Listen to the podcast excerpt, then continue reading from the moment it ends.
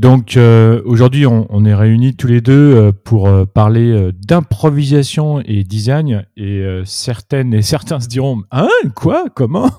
Comment c'est possible ça? Eh bien oui, voilà.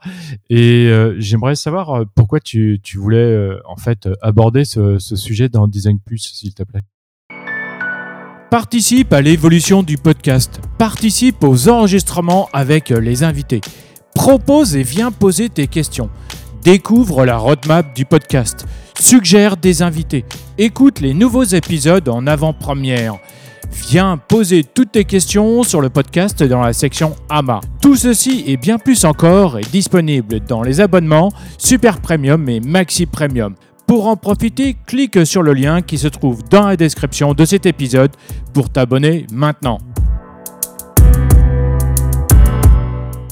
Alors je voulais, je voulais l'aborder parce que euh, on utilise en ce moment, en termes de recrutement, des termes extrêmes qui commencent déjà à être érodés en termes de soft skills. On parle de bienveillance, de résilience, euh, de, euh, enfin, c'est quasiment devenu une mode euh, or, bon, les soft skills dont les RH parlent, euh, c'est presque un prérequis euh, pour être, être UX designer, c'est-à-dire que il est nécessaire d'être patient, d'être à l'écoute, d'être compréhensif, d'avoir l'esprit d'équipe, enfin, que des choses qui tombent un peu sous le sens de notre métier.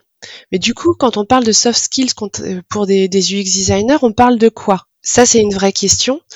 Et, et puis, il y a quelque chose qui n'est pas enseigné à l'école et qui est extrêmement important dans nos métiers. Et ça, on le sait quand on a un peu, euh, euh quand on s'est cassé le nez plusieurs fois ou quand on a euh, un peu roulé notre boss, c'est euh, l'importance de l'intelligence émotionnelle dans nos métiers.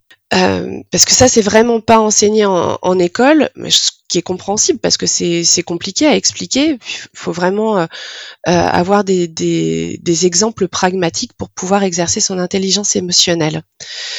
Euh, alors, quand je parle d'intelligence émotionnelle, je ne parle pas euh, d'être empathique, je parle de détecter des signaux qui vont nous permettre de comprendre le comportement de nos homologues. Euh, je vais juste citer Wikipédia pour euh, bien resituer ce que c'est que l'intelligence émotionnelle. L'intelligence émotionnelle, c'est la capacité pour un individu à percevoir, à comprendre, à maîtriser et à exprimer une émotion qui lui est propre et à distinguer et décoder une émotion chez l'autre.